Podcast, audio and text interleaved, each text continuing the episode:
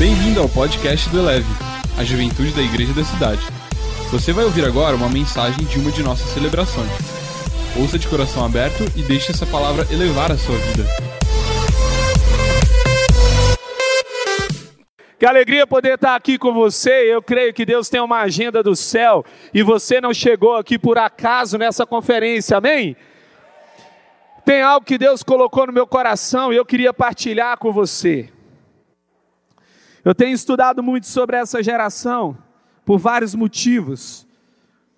Um deles é pelo fato de dar aula para essa geração. O segundo deles, aí, o segundo deles é pelo fato de que Deus nos chamou para dar continuidade a um avivamento que não pode parar. E tem algo que tem sido dito sobre essa geração que eu não acredito que nasceu da boca de Deus. E eu quero começar falando sobre isso. Existem duas expressões. Uma primeira expressão que se fala sobre essa geração é uma expressão chamada VUCA. Diz que essa geração é volátil, incerta, complexa e ambígua. Depois da pandemia, disseram que o nome que deve se referir a essa geração é outro. Seria Bunny, uma geração frágil, ansiosa, não linear e incompreensível. Mas há algo que Deus colocou no meu coração aqui, que essa geração não é frágil. Você sobreviveu a um dos piores momentos da história da humanidade. Você está aqui celebrando a esperança, a vida. Você crê que melhores dias estão por vir. Eu quero te dizer, essa geração será marcada por um nome serão os antifrágeis. Você é alguém chamado para revelar a grandeza de Deus. E eu fiquei pensando: nenhum grande homem e uma grande mulher de Deus se tornaram isso porque tiveram uma história fácil, mas histórias difíceis forjam grandes homens e grandes mulheres. Talvez um dos momentos piores da nossa vida se tornem um dos momentos mais importantes para Deus forjar em nós coisas tão poderosas que ninguém será capaz de nos roubar. Antifrágil é aquele que depois da pressão se torna melhor. Antifrágil é aquele que depois de passar por um momento difícil, não apenas supera o momento, ele se torna melhor depois daquele momento.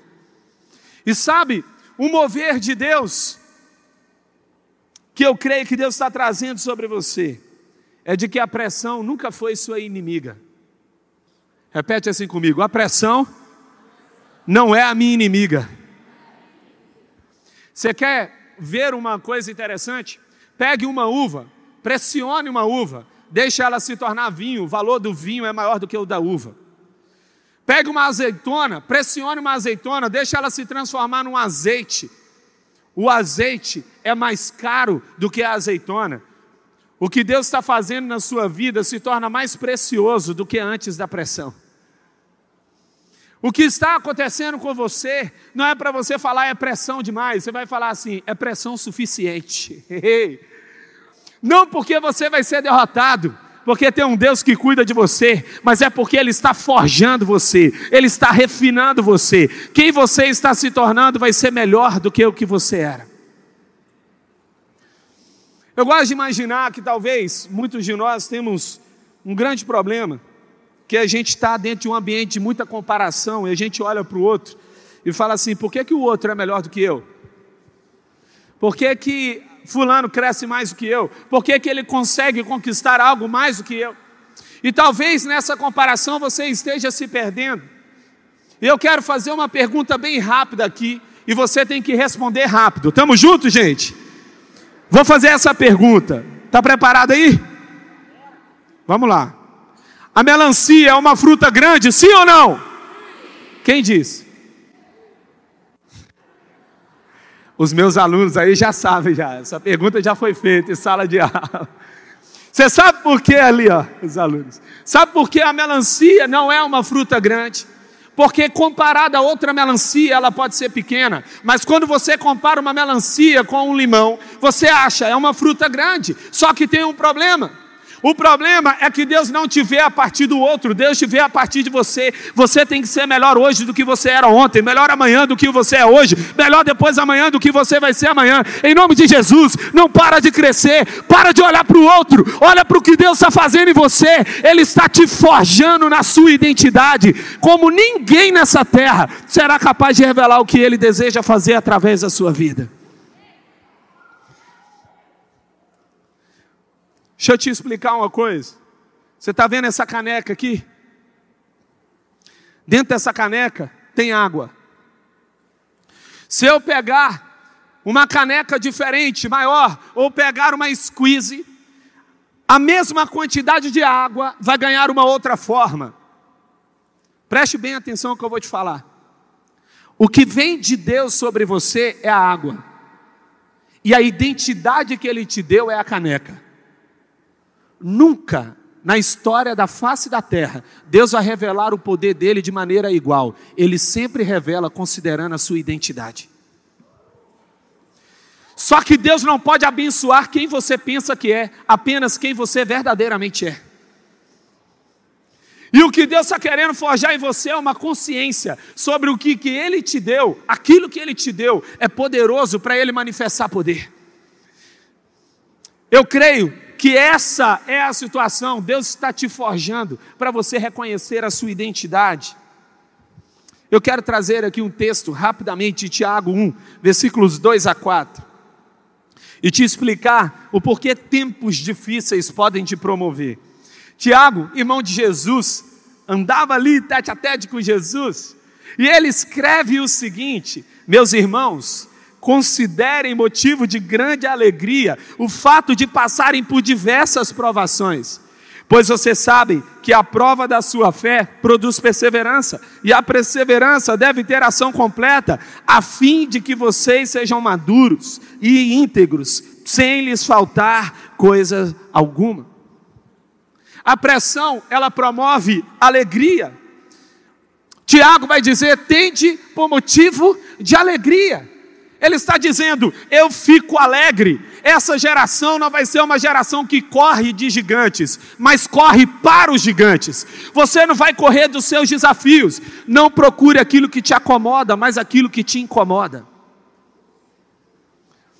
Quando eu acabei meu curso de direito, a matéria que eu mais detestava era direito do trabalho. E eu fiz uma pós-graduação em direito do trabalho. Eu falei, eu quero ser especialista onde eu sou deficiente. Talvez, ei, aqui ó, preste bastante atenção. O que você chama de fraqueza, Deus chama de oportunidade para manifestar poder. O que você diz que não dá, Deus fala: Eu projetei você para não dar conta, para que dependa de mim, porque tudo o que Deus deseja fazer através da sua vida é impossível você fazer sem Ele. Alegria é reconhecer oportunidades da manifestação do sobrenatural. A sua adrenalina vai ser vencer gigantes. Meu filho mais velho, Daniel, ama a história de Davi. A gente estava ouvindo lá para trás as músicas do Oficina G3, eles amam a Oficina G3. E ali a gente passou a ouvir, e uma das músicas que a gente ouvia era Davi, ele pedia para repetir Davi, Davi, Davi. Eu já não aguentava mais contar a história de Davi, e Deus falou assim: Andrei, para com isso. O seu filho está se tornando especialista em derrubar gigantes. Ele ama a história, porque essa história vai fazer parte da vida dele. Ele precisa se lembrar de cada detalhe, ele precisa saber de cada detalhe. Tenha alegria. Quando vier um tempo difícil sobre você, tenha alegria. Fala assim: Deus está fazendo alguma coisa. Há um segundo princípio que você recebe. Isso promove sobre você perseverança. Tiago continua: a prova da sua fé produz perseverança. A prova te expõe Certa vez, uma menina, sem querer, mandou um áudio para mim que ela queria mandar para outra pessoa. Só que esse áudio era um áudio horrível. Era um áudio terrível, caiu na mão do pastor. É o inimigo querendo te envergonhar. Você já enviou áudio para a pessoa errada? Ô oh, Senhor, uma imagem, uma foto. Oh Deus. E ali ela mandou aquilo, ela ficou toda envergonhada. E ela falou: Pastor, me perdoa. Eu te enviei o áudio. Eu falei: Não, você tem que pedir perdão pelo conteúdo do áudio. Você sabe qual é o nosso maior problema? A gente tenta esconder o que nos expõe e não corrigir o que nos deforma. A gente não quer que as pessoas conheçam o que nos deforma, mas tem um problema. O que Deus está prestes a manifestar na sua vida é poder sobrenatural. Ei, eu não sei se você está entendendo. O seu presente não se compara com o seu futuro. A glória que Deus deseja revelar é tão grande que o que está acontecendo hoje precisa ser bem feito. Agora eu vou te explicar uma coisa. Tem gente que fala assim, pastor, o problema de Salomão é que ele teve muito recurso e dinheiro. O problema de Salomão é que ele sabia muito. Não. O seu problema nunca vai ser poder. O que corrompe uma pessoa não é poder. O poder é uma lupa, ele amplifica corrupções que já estão internas dentro do seu coração. Então o que, é que eu preciso fazer? Corrigir o meu caráter, porque quando vier o poder, não pode ser manifestado deficiências no caráter. O Brasil não precisa de grandes pessoas, precisam de pessoas honestas, pessoas íntegras, pessoas capazes de revelar a identidade de Cristo. Perseverança significa permanecer debaixo de algo. Mas há um, um terceiro a coisa que nós recebemos, ação completa. A perseverança deve ter ação completa. É interessante que essa palavra completa é teleios, e essa palavra ela aparece em vários momentos na Bíblia. Ela vai dizer assim, ó: "Vocês precisam ser perfeitos". Você é perfeito? Não, tem gente que acha. Não acha não? Eu gosto sempre de citar o meu amigo que olhava no espelho e falava: "Uau! Tu fizeste grandes coisas, Senhor. Como tu és perfeito". Eu tenho certeza que você não se vê assim. Eu tenho certeza que você olha e fala assim: eu preciso mudar. Eu preciso ser transformado. Só que a palavra de Deus, quando utiliza a palavra teleios, não significa aquele que não tem falha. Preste bastante atenção. Deus não quer pessoas perfeccionistas. Agora vem a parte chave, e essa é uma chave do céu.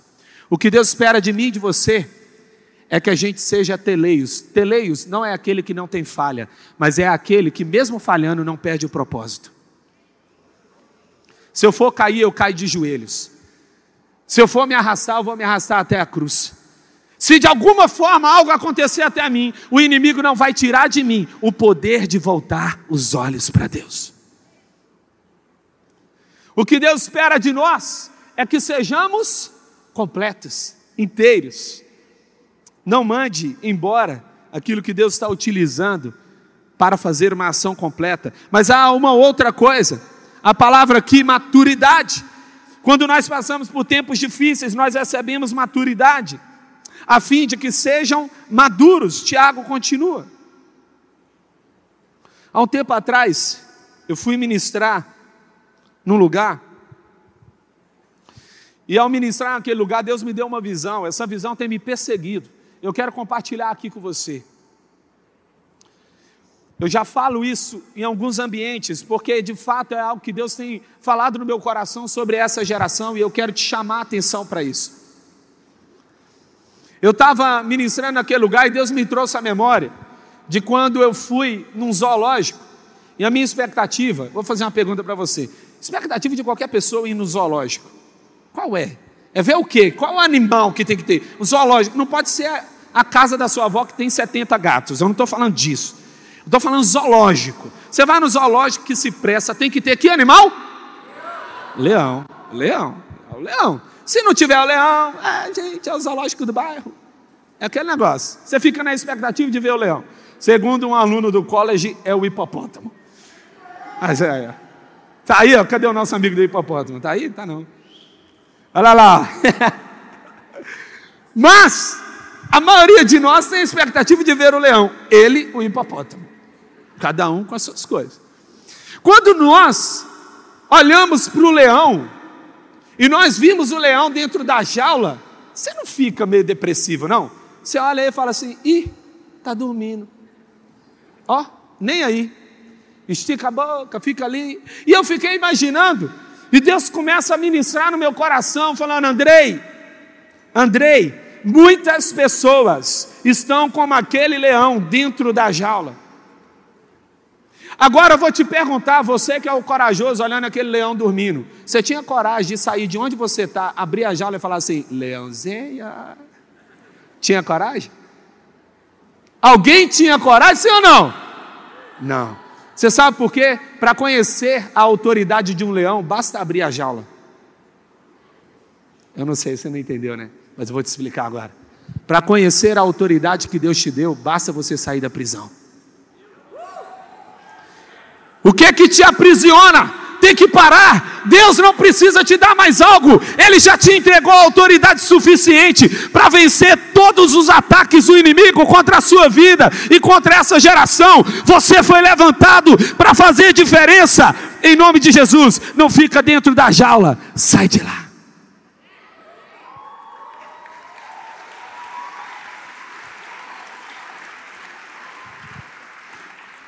Você precisa ganhar a maturidade. A maturidade é de fato sair da jaula. A palavra de Deus diz que conhecereis a verdade e a verdade os libertará. Mas a verdade de Cristo não abre a jaula, a verdade de Cristo te dá a chave. Quem abre é a gente. Quantas pessoas nós conhecemos que entregaram a sua vida a Jesus e ainda continuam aprisionadas? Continuam presas, porque elas não decidiram abrir a jaula. E tem muita gente fazendo playground dentro da prisão. A prisão não é o lugar para você. Deus te chamou para sair de lá de dentro. Mas há uma terceira realidade, terceira, quarta ou quinta, já até esqueci. Integridade. O que é que é íntegro? Íntegro é como cortar algo no meio, uma fruta no meio, e você vê o miolo dela. Quando você olha o miolo dela, você precisa ver se ele está bom. Tem hora que você olha a fruta por fora, ela parece boa, mas quando você corta, ela está podre por dentro. O que a palavra de Deus está querendo dizer sobre integridade é: o que você é por fora precisa combinar com o que você é por dentro. A palavra de Deus diz: Deus vê o exterior. Ó, o homem vê o exterior, mas Deus vê o coração. Ah, Deus sabe quem sou eu e quem é você. Deus sabe lá no fundo do coração quem nós somos. E a questão não é se a gente está abafando na terra, mas a questão é se os céus estão aprovando. Se Deus olha para a gente e fala assim: está tudo ok, filho, pode seguir em frente. E uma última perspectiva, para a gente entrar na mensagem, é a abundância. O que Deus projetou você foi para a abundância. E a palavra de Deus continua ainda em Tiago: sem lhes faltar coisa alguma. Eu aprendi que existem dois tipos de pessoas. Existem pessoas que são abelha, beleza? Está junto comigo? E existem pessoas que são mosca. Pega uma mosca e coloca dentro do palácio. O que, que a mosca vai procurar? Lixo. Pega uma abelha e coloca dentro do lixo. O que, que a abelha vai procurar? Néctar. A questão não é onde você está, mas é quem você é e o que você está procurando. Tem gente que fala: falta isso na minha casa, falta isso na minha igreja, falta isso na minha família, mas você é a resposta. Deus te enviou para lá para procurar o néctar. Você sabe o que é discernir? É pegar uma peneira e colocar a sua realidade, balançar a sua realidade, até que o pó saia e fique apenas o ouro.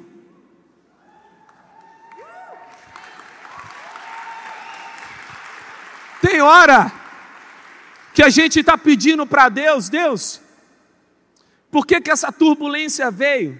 E Deus está querendo te dizer, filho, eu quero te mostrar o que é meu para você, porque o que é meu permanece. Tem hora que vem umas turbulências que a gente não entende, mas eu quero trazer para você, esses são os benefícios de alguém que se torna antifrágil, mas existe algo que eu preciso fazer, eu preciso me tornar isso. E eu pego a história de Jacó. A história de Jacó é um problema para o religioso. É ou não é verdade? O religioso fica possesso. Porque tem gente que ela não fica possesso de demônio, ela possui o demônio, né? A pessoa é tão ruim que ela endemonia o demônio, entendeu? Pessoa ruim. Mas eu quero dizer aqui para você que está querendo receber essa palavra e que você quer se tornar Jacó. Ele era uma incoerência, porque Jacó era instável. Jacó recebe o nome de enganador e ele engana mesmo. Jacó passa a perna em Labão. Jacó vai fazendo as coisas meio esquisitas. Particularmente, eu agradeço a Deus pela história de Jacó estar tá na Bíblia. Eu me sinto incluído. Você não se sente assim, gente, se Deus fez Jacó o que ele é, obrigado, Jesus. Porque tem uns que são difíceis. Por exemplo, José. José você tem que, você tem que ir a fundo para caçar um erro de José, né? José era filhinho de vovó. Você tem que arrumar alguma coisa. Mas é difícil, mas Jacó não. E a Bíblia conta o que Deus fez através da vida de Jacó. E eu quero, junto com você, trazer uma perspectiva para que você se torne como Jacó uma plataforma ideal para Deus entregar promessas que vão além da sua vida. Você sabe o que é legado? É continuar respirando no pulmão da próxima geração. Tem alguém que vai respirar o ar, e aí eu pego o espírito que soprou em você, continua soprando na próxima geração. Para se tornar antifrágil, primeiro princípio, cresça na intimidade com Deus. A palavra de Deus diz que quando Jacó ele estava saindo, fugindo da casa de Labão, indo para ter um encontro com seu irmão. Jacó, ele decide ficar sozinho. Gênesis 32, 24. E Jacó ficou sozinho. Deus não te projeta para a solidão, mas a solitude precisa fazer parte da nossa vida. Você sabe o que é solitude? É silenciar a voz de algumas pessoas para poder ouvir a voz que importa. Tem hora que, tem hora que a gente anda com um amigo que fala demais, não é verdade? Fala assim, amigão, vai para casa. Por quê? Não, precisa falar com o Senhor. Está falando muito. Tem hora que a gente precisa de silêncio. Se Jesus Cristo saiu do meio da multidão, Jesus, sendo quem ele era, saiu do meio da multidão para ficar sozinho, quem somos nós? Jacó, ele pega e fica sozinho, uma decisão de Jacó. Em Gênesis 32, 22 e 23, naquela noite Jacó levantou-se, tomou suas duas mulheres, suas duas servas, seus onze filhos, para atravessar o lugar de passagem do Jaboque. Depois de havê-los feito atravessar o ribeiro, fez passar também tudo o que possuía. Jacó ficou no seu quarto. Jacó ficou no secreto. Jacó falou: pode passar tudo, passa tudo que eu tenho e toda a minha família. Eu não sei se você está entendendo. Olha, vou te dar uma perspectiva. Moisés precisou ser o primeiro para abrir o mar, mas ele precisou ser o último para fechar. Eu vou te dar a deixa. Tem hora que Deus te chama para um protagonismo, para abrir a porta do seu quarto. Na hora que você abriu a porta do seu quarto, abriu o mar.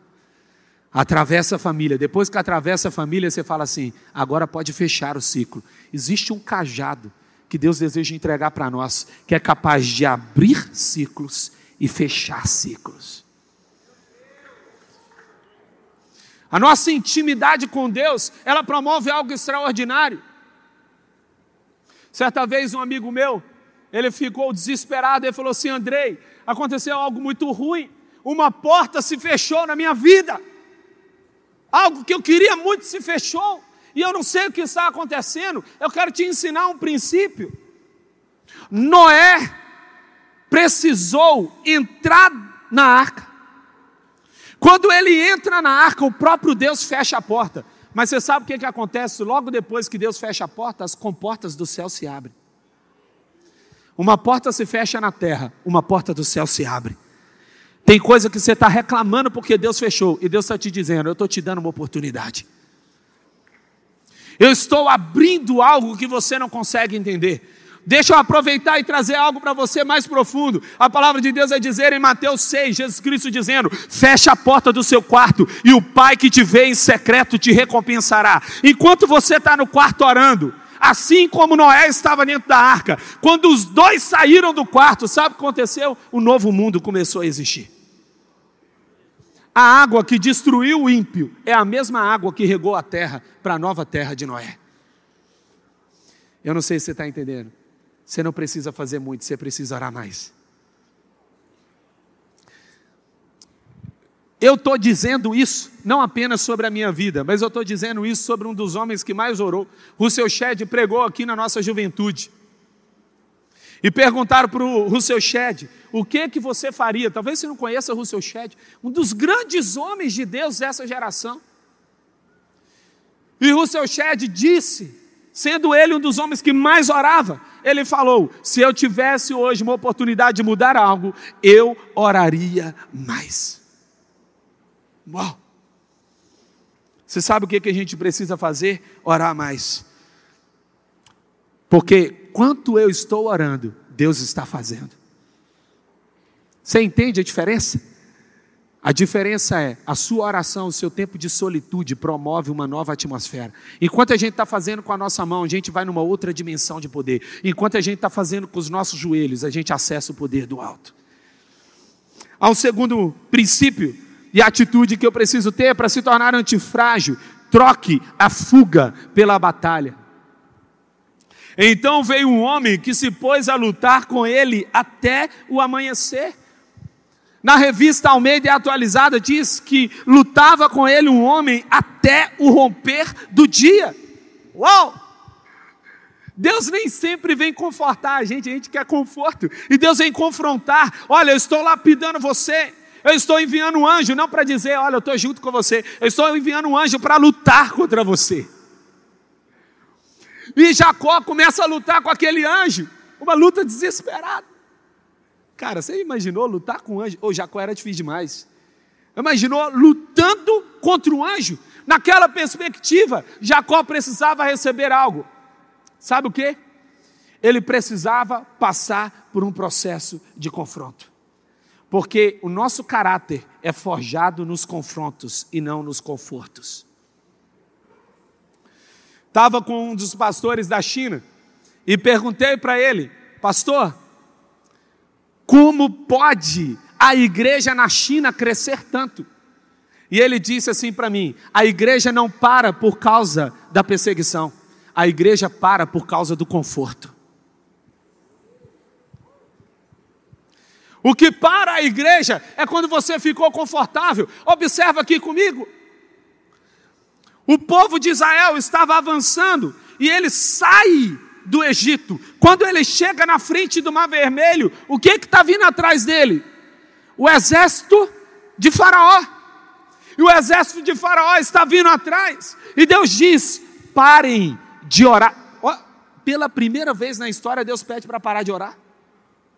Agora não é hora de orar. Não continue orando sobre lugares onde Deus já te respondeu. Aí agora é ação é atitude. E Deus fala: para de orar, somente creiam. E então Moisés vai, abre o mar e eles atravessam. Agora eu quero te dizer uma coisa: se não viesse o exército de Faraó atrás do povo de Israel, você sabe o que, que teria? A cidade do lado do Mar Vermelho. é ou não é verdade? Teria uma cidade do lado do Mar Vermelho. Por que, que isso aconteceria? Porque a gente é tendencioso adiante do desafio, criar um ambiente para permanecer. Não crie um templo onde Deus pediu para ser tabernáculo. Não fique em um lugar onde Deus falou que é de passagem. Não permaneça de um lugar onde Deus saiu e não vá para um lugar onde Deus não está. O que movimenta a sua vida é onde a presença de Deus está. O povo de Israel não ia ser morto pelo exército de Faraó. Ele foi empurrado para um milagre. Deus virá sobre a sua vida. E Deus está tornando esses momentos difíceis numa oportunidade de promover algo na sua vida. E eu acho interessante, porque tudo que Deus está fazendo está conectado. E por isso, um terceiro princípio: deixe Deus tocar em você. Deixe Deus tocar em você. Quando o homem viu que não poderia mais dominá-lo, isso aqui é o anjo, tocou na articulação da coxa de Jacó, de forma que lhe deslocou a coxa enquanto lutavam. Jacó insiste, luta, permanece. É algo interessante. E Deus toca na coxa. Você sabe o que, que aquela coxa ali significava? Ô Jacó, eu estou deixando você prevalecer, mas agora eu só quero te mostrar que eu tenho mais poder do que você, Jacó. Só aqui, ó. Oi, Senhor. Não deu. Por que, que ele pegou na coxa? Porque é algo que Deus estava fazendo ali. Talvez hoje você está lutando com Deus e Deus está dizendo, filho, eu estou te pedindo uma única coisa. Imagine você que você está nadando. Imagina aqui comigo. Eu gosto muito de ilustrações que me ajudam a entender. Imagina só que você está nadando, quer dizer, você está tentando nadar e você começa a se afogar. Está se afogando, está passando alguém próximo. E essa pessoa, ela sabe nadar e ela pode te salvar. Então você pede ajuda para ela. Você já viu como é que alguém desesperado pede ajuda? Ei, por gentileza. Você que está aí, Senhor, pula aqui na água. Já viu assim? Como é que alguém desesperado faz, gente? Ei, por favor, me salva! Aquela mão de água. E ali, uma hora, essa pessoa pula na água. Mas ela tem que fazer duas coisas. Porque no auge do desespero não dá para te salvar. Primeira coisa que ela vai tentar fazer: ou você perde as forças e ela consegue te tirar da água, ou ela tem que te dar o famoso soco. para que, num nocaute, você perca as forças e ela te tire da água. Mas uma coisa é certa: Deus está esperando. Quando é que você ainda vai tentar nadar? Deixa eu te salvar. Eu vou precisar nocautear ou eu estou te esperando perder as forças. Mas uma coisa é certa: na água da vida, nenhum homem é capaz de nadar, somente Deus é capaz de nos tirar de lá. E essa ministração vem sobre o coração de Jacó, de certa forma. Deus estava deslocando Jacó. Eu não sei, a palavra deslocar aqui ela significa arrancar. É melhor ser quebrado e ferido por Deus do que andar na terra sem marca nenhuma. Jacó mancava. Repete comigo: Jacó mancava. À medida em que Jacó andava, ele revelava: Eu fui alguém que foi tocado por Deus. Eu preciso escolher. Eu vou ser alguém que anda normal e que não tem o toque de Deus, ou você é alguém que anda meio esquisitinho Estou lá, cai no chão, estou buscando o irmão, oro pelo irmão, sou sensível ao sobrenatural. Eu vou ser daqueles que receberam um toque e andam de forma diferente. Pessoas que são tocadas por Deus não andam da mesma forma. Olha só, em Gênesis 32, versículo 32, por isso, até o dia de hoje, os israelitas não comem o músculo ligado à articulação do quadril porque nesse músculo Jacó foi ferido. Onde você foi tocado por Deus é onde nasce o legado. Você sabe o que aconteceu com Jacó? Ele mudou o cardápio de todas as outras gerações. Ninguém mais poderia comer do músculo que ligava a coxa ao quadril. Você sabe quem é você? Você é alguém que vai mudar o cardápio da próxima geração. Seus filhos não vão precisar lutar as lutas que você está lutando. Os seus netos não vão precisar lutar as batalhas que você está lutando. Não sei se você está entendendo, não. Tem gente que não nasceu, que está sendo abençoado com a sua presença aqui. Tem situações que ainda não aconteceram, que a sua presença aqui, Deus já está revelando e te dando ferramentas e armas para você vencer batalhas que você não conhece, para você ir à frente de lugares que você não entende. Você será uma geração que vai pisar em lugares inéditos. A sua geração anterior vai falar obrigado, porque você continuou o que precisava fazer. Quem foi Jacó? Jacó foi alguém que precisava do toque. Um dia, eu passei por um momento muito difícil aqui na nossa família. E na família é assim: você passa por um momento difícil, você é curado na família. Amém? E eu fui curado nessa família. E então, numa conversa com o pastor Fabiano, o pastor Fabiano olhou para mim e falou assim: Filho, agora você manca. E eu fiquei parando para entender aquilo, o que, que isso significa. E ele falou assim: Você sabe qual é a diferença de alguém que manca e de alguém que anda normal? é que alguém que está mancando, de alguma forma, tem alguma deficiência, essa pessoa está atenta a tudo que está no chão. Ela está olhando atentamente, porque ela não quer cair. Qualquer coisa pode levá-la à queda. Então, de alguma forma, ela está atenta. Sabe o que aconteceu com você, filho? Deus tocou em você de tal forma que agora você precisa ter atenção em coisas pequenas, porque ninguém tropeça em montanhas. Nós tropeçamos em pequenas coisas. Está fazendo sentido para você? Talvez você está falando assim, nossa, como é que pode? Por que, que isso veio sobre a minha vida? E Deus está falando, eu só queria tocar em você. Eu só queria tocar em você.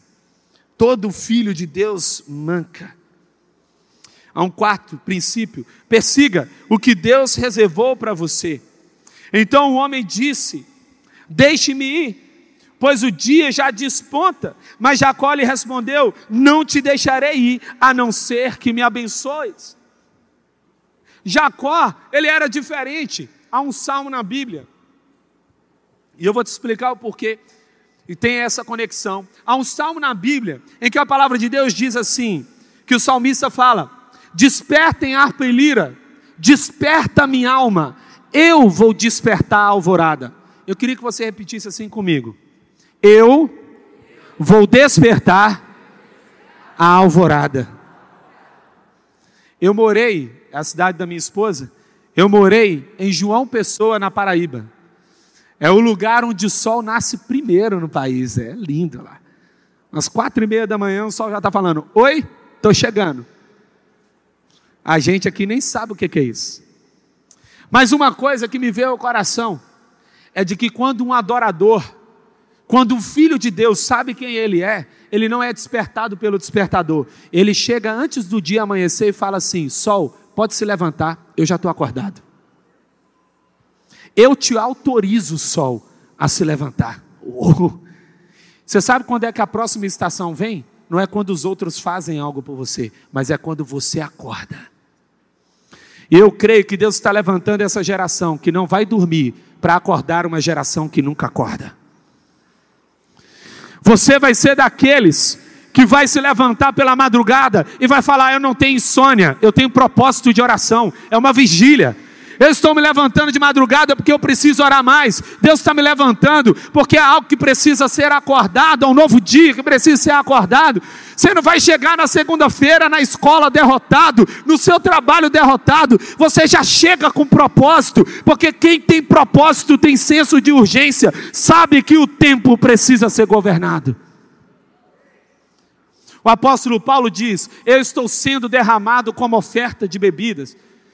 O que acontece com a gente é que à medida que os dias passam, a gente está sendo derramado. Mas derramado onde? Para o quê e por quê? Muitas pessoas estão aguardando uma promessa que já aconteceu. Os judeus estão esperando uma promessa. Jesus. Jesus já veio. E tem judeu ainda esperando.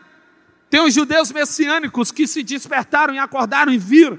Essa é a resposta. Mas tem aquele judeu que ainda espera. Onde que está o Messias? Onde que está a promessa? Você não pode esperar. Eu quero te ensinar um princípio que eu aprendi com Maria, mãe de Jesus histórico. Maria, ela chega diante de Jesus no meio de uma festa de casamento, você está junto comigo? Presta atenção, ela chega diante de Jesus e fala assim: Ó, oh, Jesus, faltou vinho. Aí Jesus respondeu assim para ela: O que tenho eu contigo, mulher? Eu tentei fazer isso com a minha mãe, não deu certo. Ela é pernambucana, eu quase morri naquele dia. E ela diz, ela tem 1,50m, ela diz que o espírito fica apertado no corpo dela. Aí ela chega, quase morri. Ela chega e diz assim: Olha, faz tudo que Jesus pediu, vira as costas e vai embora. E o que, que aconteceu? Não, peraí, vamos voltar um pouquinho. Volta aqui um pouquinho. Antes dela ir embora, Jesus responde para ela: Ainda não é chegada. Você pode repetir comigo? Ainda não é chegada a minha hora. Foi isso que Jesus disse? Vamos ser sinceros: na agenda do céu, provavelmente está assim: o primeiro milagre de Jesus é ressuscitar alguém. Você, você concorda? Transformar água em vinho, ressuscitar alguém, curar alguém, expulsar um demônio. É uma manifestação de poder digno do Filho de Deus que veio para a terra. Você não concorda comigo? Jesus disse: Ainda não é chegada a minha hora. A estreia do meu ministério não é para acontecer aqui, Maria. Maria disse: Pode fazer o que ele quiser. Só faz e sai. Gente, você sabe o que aconteceu? O milagre. Você sabe por quê? A fé é capaz de antecipar até mesmo uma agenda do céu. Deus nunca é pego de surpresa, mas eu acredito que alguns anjos naquele dia ali foram pegos. Eu creio que há um mover que Deus pode te dar aqui, que é capaz de antecipar futuro. Tem coisa que Deus pode trazer para agora, o que você viveria daqui a 20, 30, 40 anos. É uma questão de fé. Quinto princípio: tenha um encontro com a sua eternidade. O homem lhe perguntou: Qual é o seu nome? Jacó, respondeu ele. Você sabe o que, que Jacó tinha? Tinha um nome que recebeu do seu pai. É ou não é verdade? O nome que recebeu de sua mãe. O que, que ele respondeu? Meu nome é Jacó. Você não perguntou meu nome? Estou respondendo. Jacó. Mas Deus não via Jacó como Jacó. Sabemos que o nome Jacó significa enganador, aquele que engana, aquele que trai. Mas Deus não deu esse nome para Jacó. E ele vai responder, ele dirigiu, ele se dirigiu ao pai e disse: "Meu pai". Respondeu ele: "Sim, meu filho". Preste bem atenção. Quem é você? A situação em que Jacó engana Esaú. Jacó disse a seu pai: Sou Esaú, seu filho mais velho. Fiz como o Senhor me disse. Agora assente-se e coma do que cacei para que me abençoe. Você sabe o que, que Jacó estava fazendo? Ele estava se vestindo de outra pessoa só para receber uma benção. Quem sabe hoje você não está colocando peles sobre você só para receber uma palavra. E Deus está dizendo: Eu não posso abençoar o Esaú, eu só posso abençoar o Jacó. E ele pergunta de novo: Quem é você? Agora ele precisava decidir: respondo que sou Esaú ou eu sou Jacó? Quem sou eu agora? Ele decide: eu já aprendi o suficiente, eu sou Jacó. Ele falou: agora eu posso mudar a sua sorte. Deus não pode mudar aquela aparência que você criou, Ele só pode mudar a essência que você tem. E então Deus trabalha sobre Jacó e diz: Olha, Jacó, você não será mais chamado Jacó, agora o seu nome vai ser Israel. Quando você entende quem você é, você recebe a dádiva de viver o poder de Deus sobre a sua identidade. Eu quero te trazer uma perspectiva. Olha só para mim aqui, ó. Jesus investiu 30 anos. Repete comigo. Quanto tempo? Quanto tempo, gente? 30 anos. A palavra de Deus diz que ele crescia em estatura, em conhecimento e em graça diante de Deus e dos homens. 30 anos. Com três anos ele mudou o mundo. O que muda o mundo não é o que você faz, mas é quem você é enquanto você faz.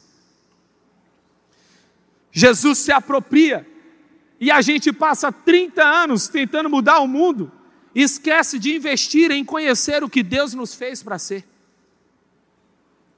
Então, se você ainda não sabe quem você é, se você ainda está em busca disso, Talvez hoje a pergunta de Deus para você é: qual é o seu nome?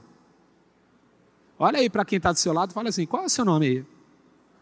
Pergunta aí, responde para ela aí. Responde aí, responde. Oh, maravilha. É. Você observa. Agora, eu vou te perguntar uma coisa. Você respondeu qual é o seu nome. Eu te pergunto agora: do que Deus te chama?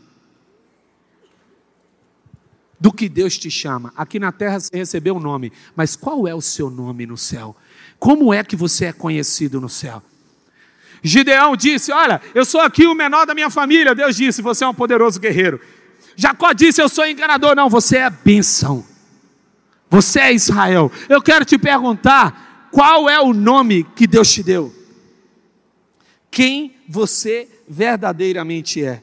E eu quero fechar esse tempo liberando essa palavra sobre a sua vida. Gênesis 32, 28.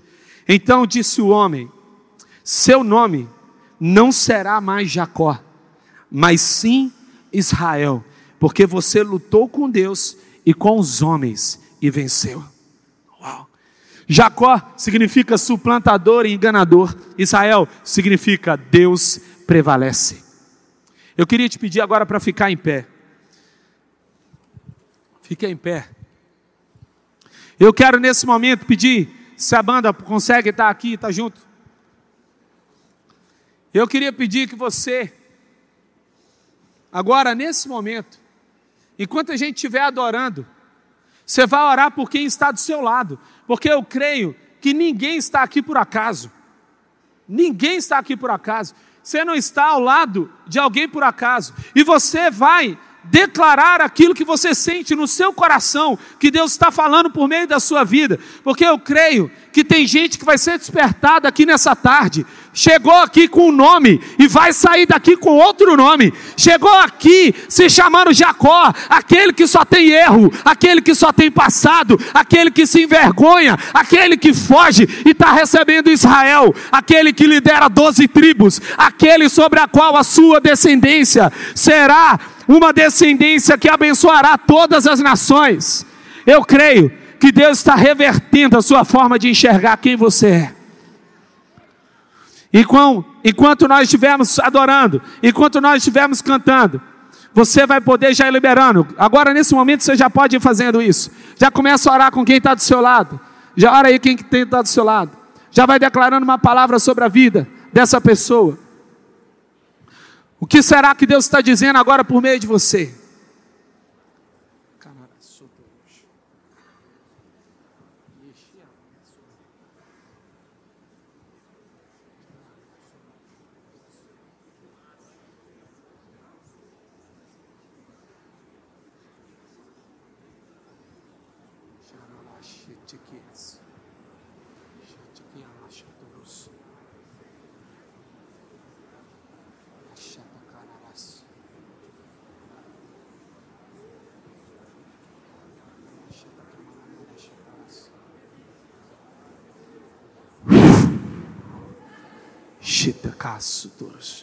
Espírito Santo, ativa cada palavra.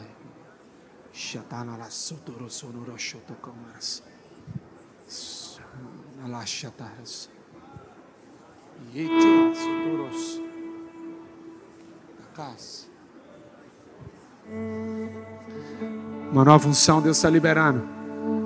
Uma nova identidade. Itekeaço, toroço.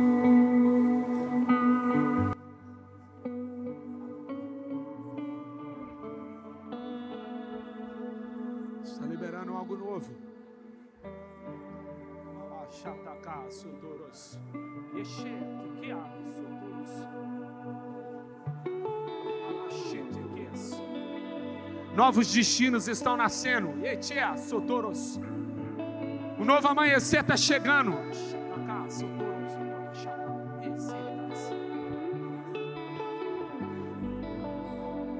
Novos céus, nova terra uma nova atmosfera, um novo ambiente. A resposta está sendo ativada nesse lugar.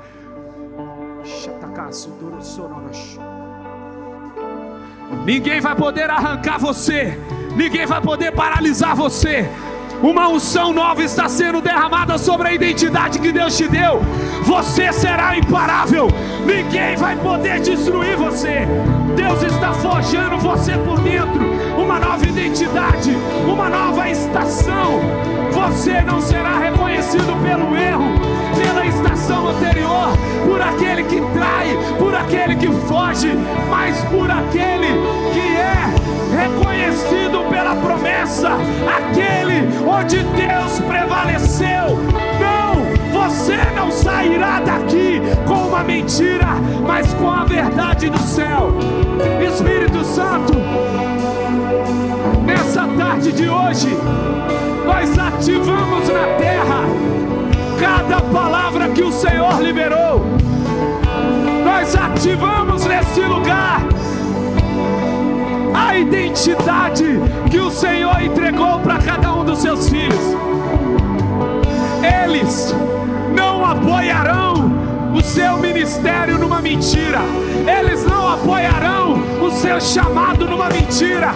Eles não apoiarão a sua expectativa numa mentira. Eles estão recebendo uma verdade sobre a qual ninguém pode arrancar. Assim, nós oramos na autoridade do nome de Jesus. Amém, amém e amém. Elevou sua vida? Compartilhe. Se você quer tomar uma decisão por Jesus, ser batizado, servir no Eleve ou saber algo mais, acesse elevesuavida.com ou envie um e-mail para juventude@elevesuavida.com. Que Deus te abençoe.